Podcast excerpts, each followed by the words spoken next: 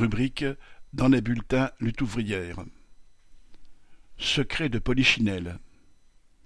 Les plus gros des patrons utilisateurs du fret ne payent pas ce que coûte le transport. Dans le monde des capitalistes, ce type de pratique est courant, mais elle est cachée derrière la pudique appellation de « secret commercial ».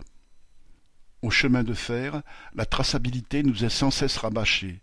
On sait qui a fait une épreuve de frein, et on ne saurait pas qui a profité des 5,3 milliards de subventions accordées ces dernières années En tout cas, ce n'est pas aux salariés d'en faire les frais. SNCF Paris-Est